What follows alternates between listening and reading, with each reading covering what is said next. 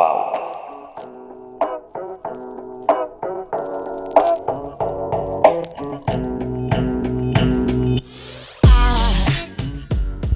Salve, salve, BioRadio no ar, hoje para responder dúvida do ouvinte, logo mais vou falar.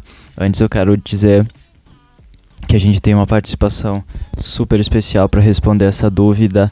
O cara é professor de dois programas de pós-graduação da Faculdade de Engenharia e Arquitetura da Universidade de Passo Fundo.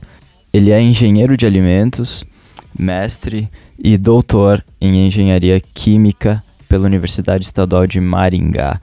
Eu tenho a honra de receber o professor Vandré Barbosa Brião.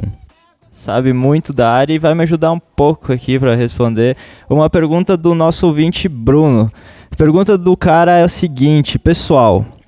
Parabéns pelo quadro podcast, estou sempre acompanhando. Minha dúvida é a seguinte: sempre que compro algo embalado, salgado ou doce, fico pensando naquele monte de componentes que estão nos ingredientes. Gostaria de saber se corro algum risco por ingerir isso. Obrigado e sucesso. Professor Vandré, passo a bomba para o senhor agora. Oi, olá, Matheus. Oi, galera da, da BioRadio. Estamos aqui para falar um pouquinho. Bruno, parabéns pela tua pergunta, ela é muito pertinente. A gente tem hoje. Nós temos que nos preocupar com o que nós comemos.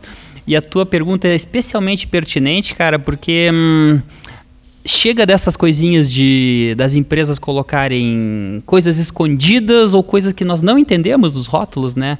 É, hum, estamos preocupados também com isso, né? Nós, os profissionais da área, nós professores que ensinamos os futuros profissionais da área, também estamos preocupados com isso.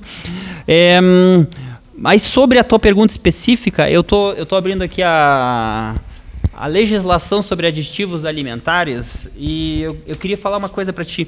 Existe uma legislação que estudos que mostram que o que você consome nos produtos estão dentro de faixas e limites permitidos, né?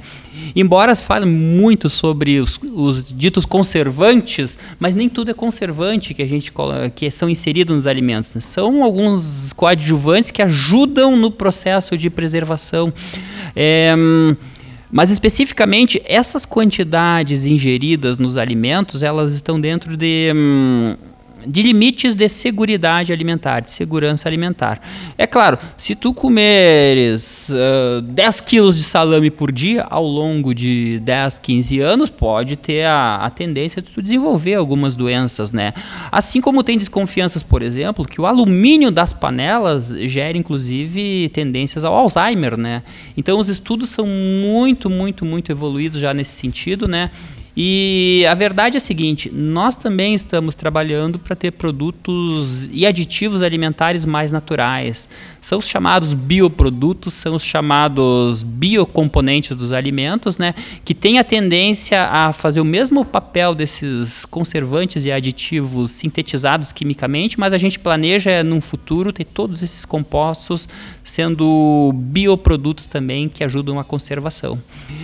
Uh, por exemplo, talvez tu não saiba, Bruno, mas tem na, nessa, nesses queijos fatiados que vem com um filme plástico entre as fatias, sabe? Naquele filme, cara, tem um composto chamado natamicina que é um composto natural e que serve como conservante para evitar a proliferação de bactérias e fungos, né? Então pensa que já é um conservante natural que atua para evitar a proliferação de microrganismos, né? Então a gente está trabalhando por isso e as empresas também estão conscientes disso.